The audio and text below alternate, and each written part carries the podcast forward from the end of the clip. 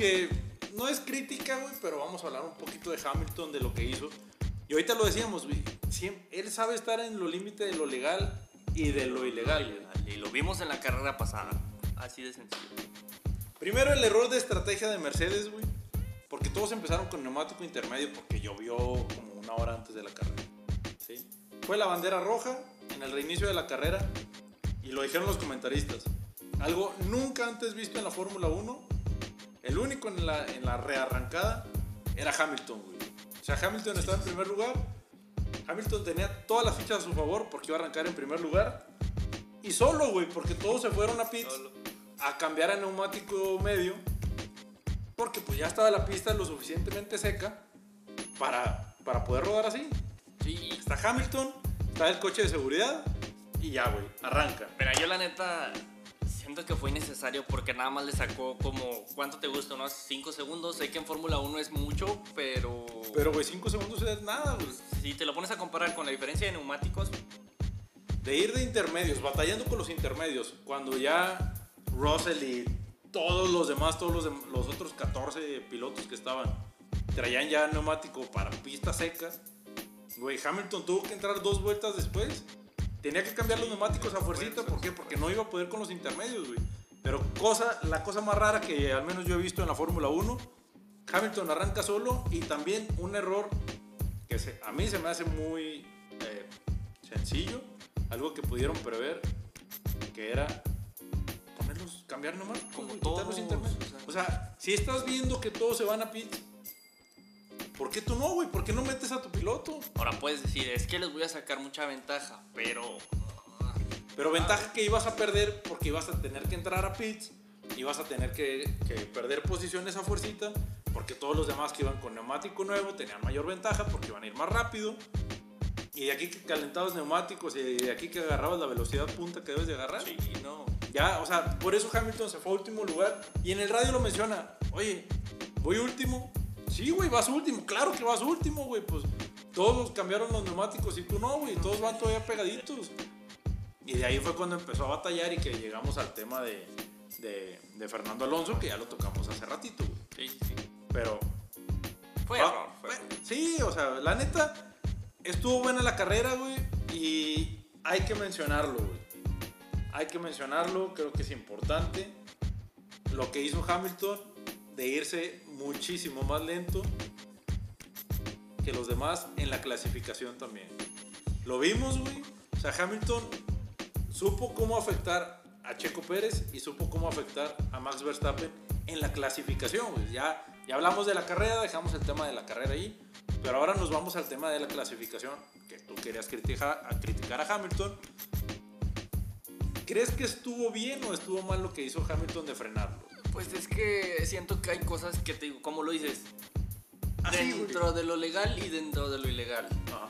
Y yo digo, hay cosas que están bien, pero hay cosas como que, ¿para qué las haces? O sea, tienes mucha experiencia, tienes el coche. Si realmente eres Rápido. bueno y Ajá. rápido, no necesitas hacer eso. Y Checo Pérez se, se molestó, güey. Checo Pérez dijo que no nos dejaron hacer la última vuelta rápida. Pues no, güey, no te dejaron hacer la última vuelta rápida.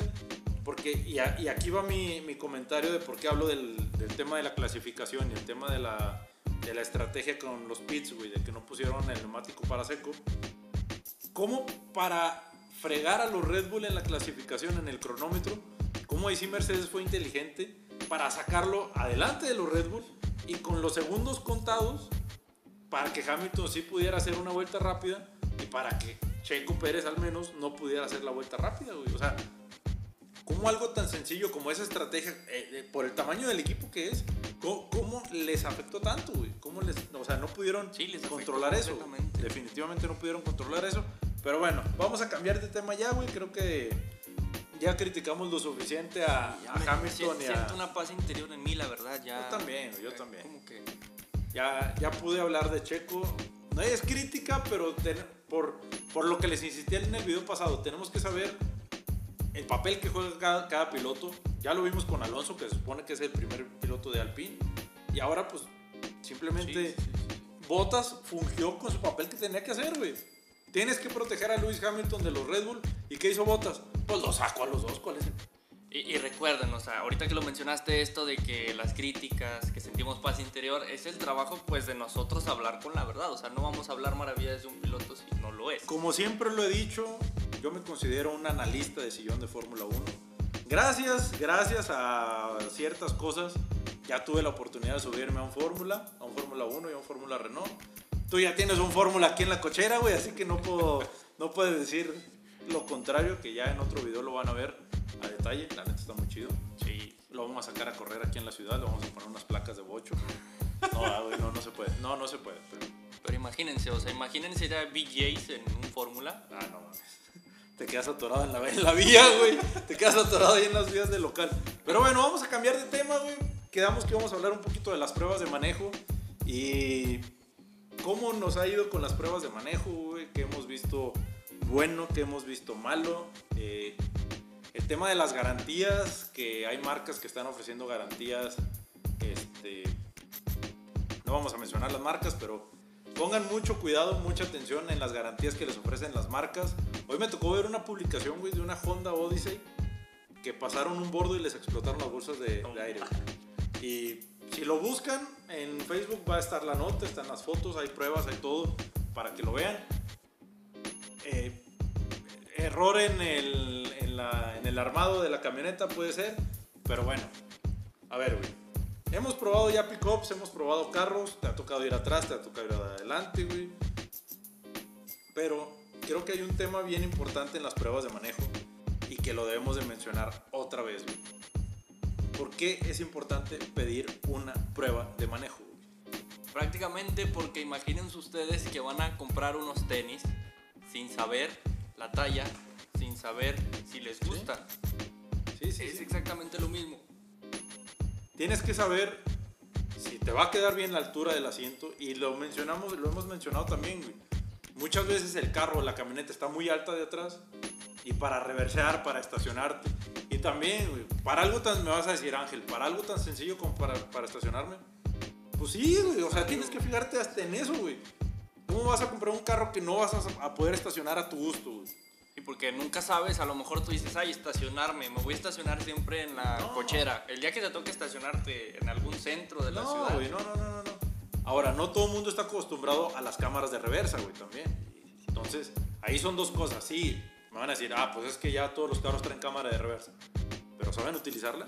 O sea, ¿sabes ya maniobrar sin ver los espejos y confiarte a la cámara de reversa? También hay que poner mucho cuidado en eso.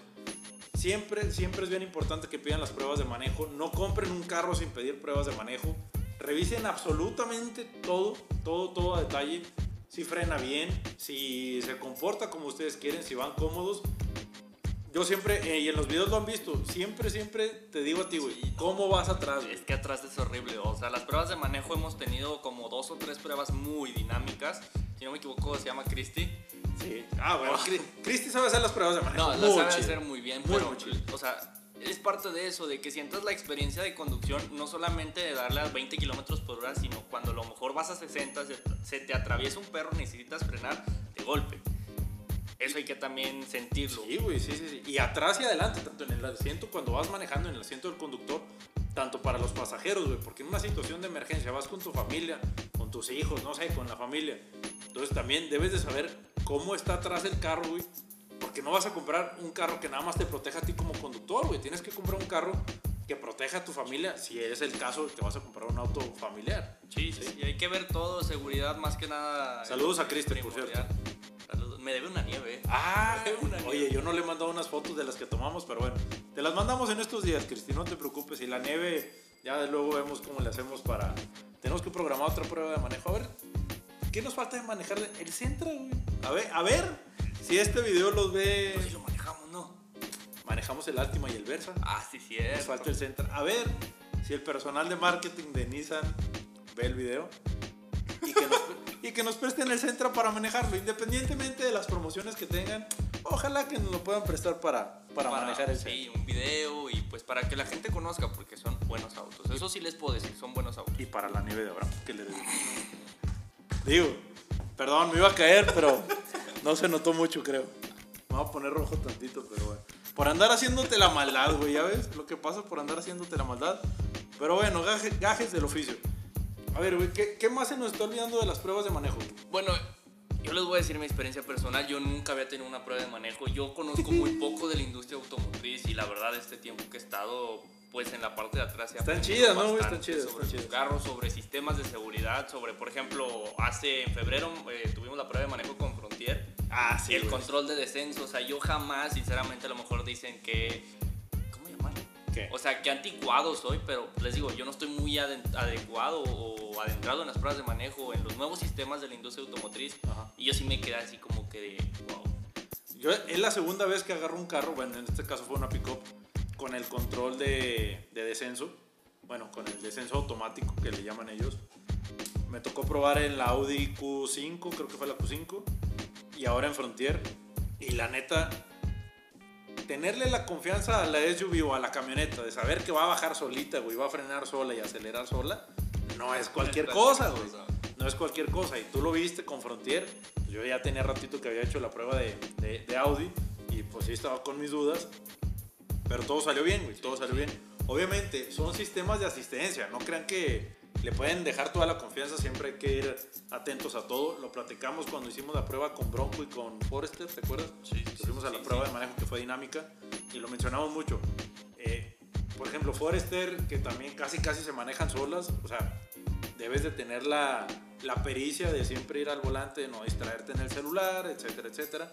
Son detallitos que siempre se deben de tomar en cuenta. Sí, sí, recuerden que también es cosa de 50% máquina, 50% piloto, Sí. porque hay veces que dicen, no, es que el carro no funcionó, pésimo No, no, no, vehículo, tres estrellas. A ver, me chocaste un auto que no puedes andar a más de 100 kilómetros por hora y dices que se destruyó. Es Exactamente. o sea, Exactamente. lo que yo siempre menciono. Ayer este, me tocó ver un accidente de un Figo y me sorprendió ver que se activaron, no que se activaran las bolsas de aire, pero yo desconocía que Figo traía bolsas de aire de cortina y aparte las del frente.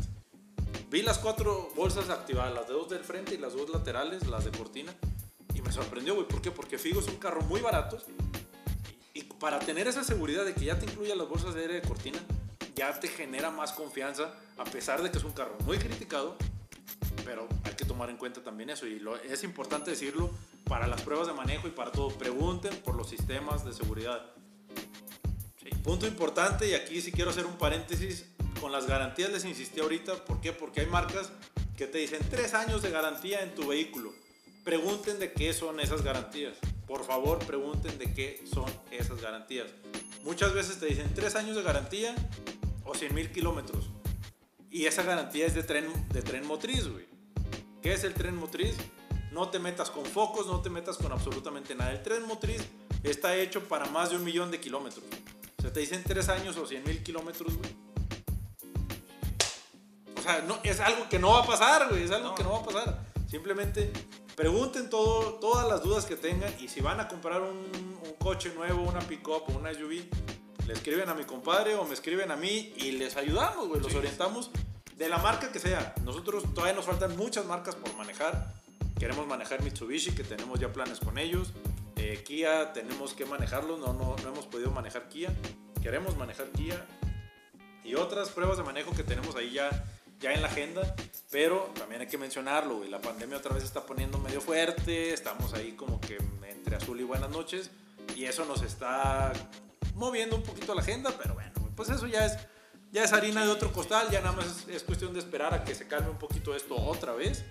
Como el año pasado, que sí se puso medio, medio complicado. Pero pues ya para, para poder reanudar las pruebas de manejo. ¿Qué nos falta mencionar, güey? Prácticamente creo que las pruebas de manejo Está abarcado ya. Está abarcado tema, ¿no? todo. Está abarcado el tema. Este, digo, yo soy feliz en las pruebas de manejo estando atrás. Bueno, a veces, a veces. A veces, porque sí se ha mareado en, en la March. Te No, mareaste. es que sí se pasó. Bueno, también es un March, es un carro muy chiquito. Y búsquenlo aquí en el canal de YouTube de Más Motor y se lo voy a pasar a Abraham también para que lo tenga ahí. De hecho, hay una parte donde frena y me voy contra el asiento, neta. Está, está muy buena, está muy chida la prueba de manejo. La verdad, a mí me, me gustó mucho la forma. Con Bárbara también nos ha ido muy bien, en MG. Nos ha ido muy bien las pruebas de manejo con ella. La sabe hacer muy bien, nos explica absolutamente todo. Y quiero mencionarlo rápido y por qué nos gusta hacer las pruebas de manejo con, con los asesores de venta. Aparte que casi por reglamento de las marcas es obligatorio. Pero ellos que conocen la marca al 100%, ellos nos pueden explicar detalles que nosotros no conocemos de los vehículos. Entonces por eso está padre que nos acompañen ellos y que nos expliquen todo. Y pues también nosotros ahí les vamos haciendo ciertas preguntas con jiribilla, que todas la verdad no las han sabido contestar sí, bien. Sí, no, no hemos tenido ahí problemas ni pleitos de que es que eso no me lo hubieras preguntado ni nada de eso. Nunca nos han limitado con eso. Bueno, hemos tenido la oportunidad de manejar, por ejemplo, eh, con marcas como Nissan. Ajá. En tu experiencia, ¿cuál ha sido el mejor auto que has manejado de la Nissan en estos Híjole, no güey. sé, seis meses que hemos tenido pruebas? Mira, yo me pondría aquí a comparar. No pudiera ponerla, ponerte uno en primer lugar, pero los voy a mencionar así. Pues el orden de los factores no altera el producto. Frontier, Bronco, Altima, MG5, Forester de Subaru, Duster de Renault, güey. La de Duster estuvo muy buena la prueba de manejo. Y así nos vamos, güey. Así nos vamos. ¿Por qué? Porque, por ejemplo, Bronco fue en un ambiente completamente diferente de la ciudad. Frontier fue también en un ambiente completamente diferente. Duster también fue en un ambiente completamente diferente. Entonces, creo que todas las pruebas de manejo han tenido sus, sus puntos muy buenos. Puntos malos, la verdad, no, güey. No nos hemos ponchado. Nos hemos volcado cuatro veces, nada más, güey. Pero, vaya, me duele el cuello, cabrón. Pero bueno, aquí dejamos ya el tema de las pruebas de manejo. Creo que ya abarcamos todo lo que tenemos que abarcar y vamos a hacer otra pequeña pausa comercial. Sí.